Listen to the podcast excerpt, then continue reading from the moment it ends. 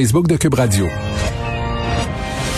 Mario Dumont, un vent d'air frais. Pas étonnant que la politique soit sa deuxième nature.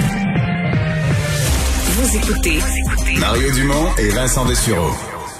C'est l'heure de parler sport avec Jean-François Barry qui doit être euh, de bonne humeur après avoir entendu la ministre des Sports. la ministre des Sports, toi qui tiens énormément au sport chez les jeunes. non? Oui. Elle ne ferme pas la porte, on travaille toujours. Mais le 11 janvier, c'est bon pour les restos, pour le reste, mais pour le sport, on ferme pas la porte. hein. Non, mais là, elle nous prend pour des valises aujourd'hui, Madame Charest. Tu sais, je veux rien enlever à son projet, là, parce que là, l'entrevue n'était pas là-dessus, mais à la fin, ben, est-ce que tu... Non, j'y crois pas. Est-ce que tu penses vraiment que le gouvernement, d'ici aux fêtes, là, quand il essaye de mettre tout en place pour qu'on ait un temps des fêtes, va faire, savez-vous quoi? Repartez les dons, le hockey. ouais, finalement, il n'y a plus de danger. À partir du 12 décembre, jouez. Mais voyons donc, c'est, elle dit n'importe quoi, puis ça, pour moi, ça prouve à quel point elle, elle a du poids présentement dans le cabinet de la, M. santé, Legault. c'est la santé publique qui décide dans ces matières. On ne l'entend jamais, Madame Charret. Puis tu as, elle t'a remis à ta place concernant le sport-études. Tu sais, tu as dit le sport-études. euh, ce qu'elle a oublié de dire, par exemple, c'est que si tu fais pas de sport-études, tu fais pas de sport présentement. Mettons que ton, ton fils, Mario, est inscrit au hockey civil à Saint-Bruno. Ben, il joue pas, là. Fait que s'il est pas dans une... Il mettons, fallait que, courir dehors. mettons que lui a décidé d'aller à l'école internationale, Ouais. ben, il y en a, il y en a pas de sport pour lui. Mais en sport études, ils jouent pas non plus. Ils Non, mais pratiquent, au moins- ils font des... Au moins, il bouge. Il bouge, Il ouais. bouge, il Parce que ce qu'ils font, c'est des espèces, mettons au hockey, ils font des entraînements, des lancers à distance, euh, des, Exact. des jeux de passe. faut des- soit à deux mètres, mais ils s'habillent tous dans la même chambre. Mais sur la glace, faut qu'il soit à deux mètres. Tu sais, tu sais, tout ça est un, pour moi, tout ça est un non-sens. Prenons l'exemple, le fameux exemple du terrain de tennis de M. Legault. Parce que ça, M. Legault, il est d'accord avec le tennis. Mais présentement, le tennis, il se joue plus dehors, là, à moins que je me trompe. Il joue dans les centres de tennis. Cinq terrains de tennis, un à côté de l'autre, c'est à peu près la grandeur d'une glace. On est-tu d'accord? Je sais pas. Ben, Probablement, je, prends ta parole. Bon, cinq terrains de tennis. Moi, c'est plus grand 5 terrains de tennis qu'une glace. Mettons mais mettons, quatre. que c'est, mettons que c'est semblable. Bon, ben c'est à peu près pareil.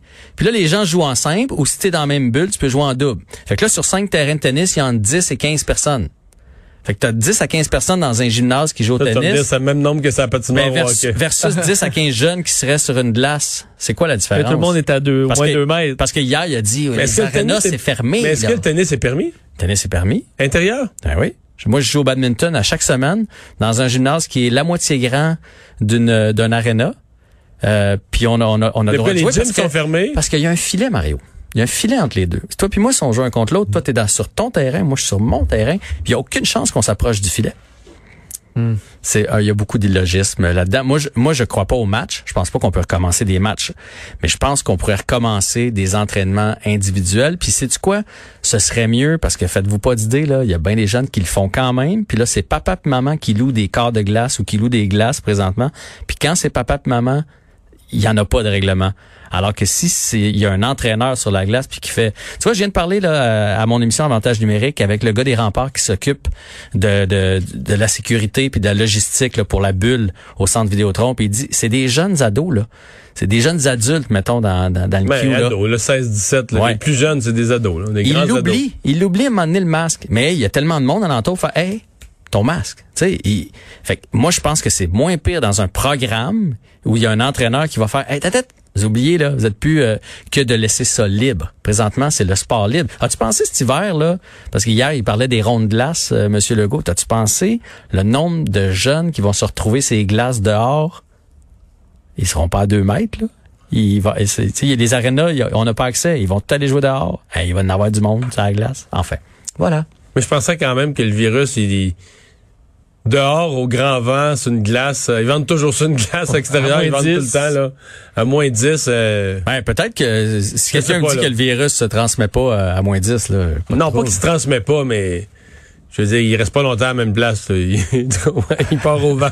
Oui, mais ben, regarde, je- je- de toute façon, je suis d'accord avec le fait qu'ils veulent protéger les fêtes. Je veux juste dire que, que Mme Charest nous dise qu'elle lâche pas le morceau puis qu'on va peut-être jouer d'ici aux fêtes. Ce, qu'on bon croit, c'est que pour ton balado avantage numérique et ton émission de demain, tu viens de réaliser une entrevue extraordinaire. Avec Marc-Édouard Vlasic. On l'aime, ce gars-là.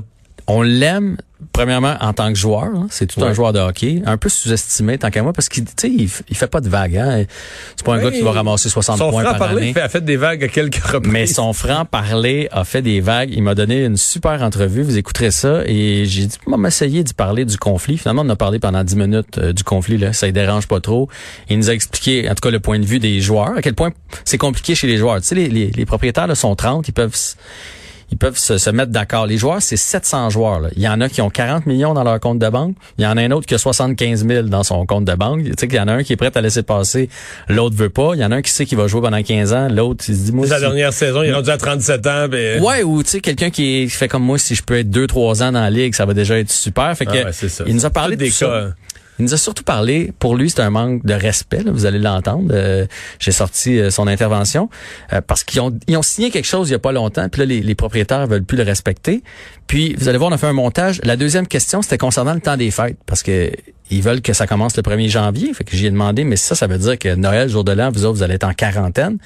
Puis ce qu'il m'a dit, c'est effectivement, c'est encore les joueurs qui allons payer pour ça.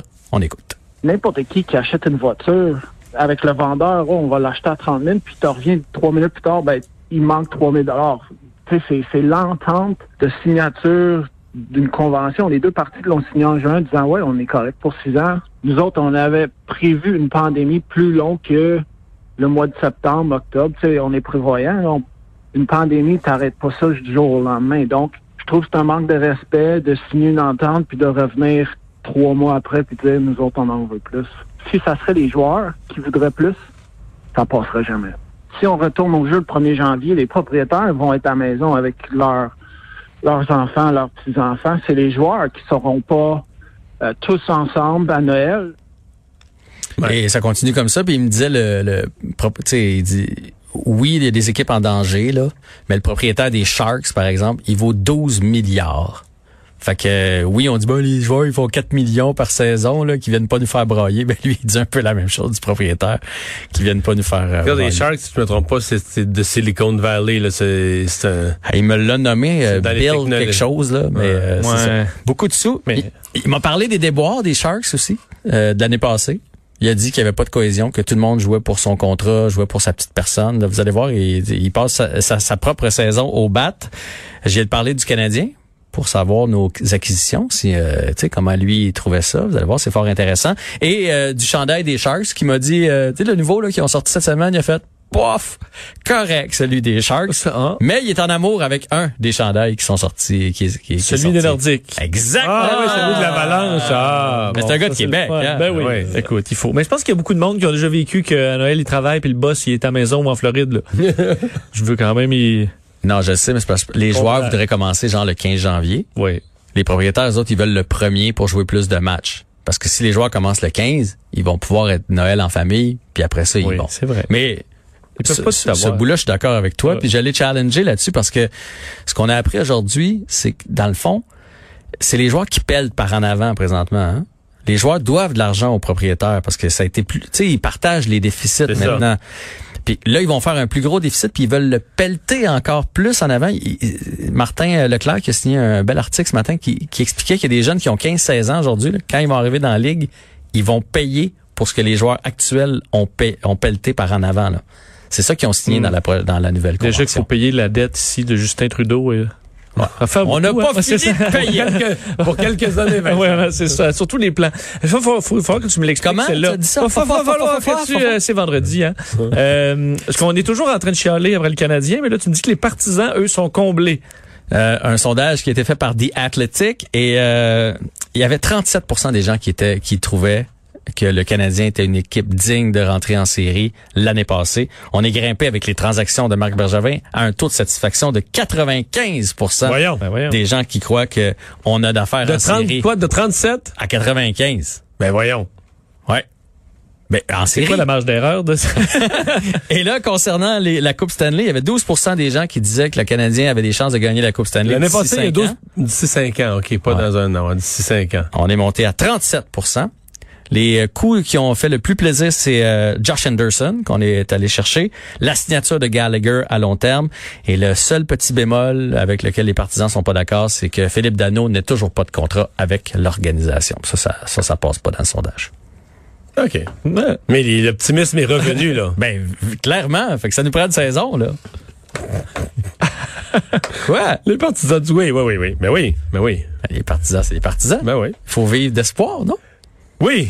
Bon, les Raptors aussi vont devoir un peu vivre ce qu'a vécu euh, l'impact, c'est-à-dire d'aller s'établir euh, du même côté de la frontière que les autres équipes. Ils s'en vont à Tampa pour euh, le début de saison. En tout cas, c'est ce qu'ils ont annoncé. Donc, ils vont être loin de leurs partisans. De toute façon, il n'y aurait pas eu de partisans. Fait que ça change pas grand-chose. C'est plus pour les joueurs. Ils vont être loin de leur famille. Fait qu'ils vont euh, élire domicile à Tampa. Puis, ils, vont- ils espèrent, évidemment, en cours de saison, revenir à Toronto. Mais pendant que j'enregistrais mon émission, je pense qu'ils ont fermé Toronto, là, où Toronto va être... Euh, euh, lundi. Confinement complet, Toronto Bon. lundi. Fait que, fait que visiblement, à moins que Mme Charret nous dise l'inverse, ils vont pas être de retour d'ici Noël à Toronto.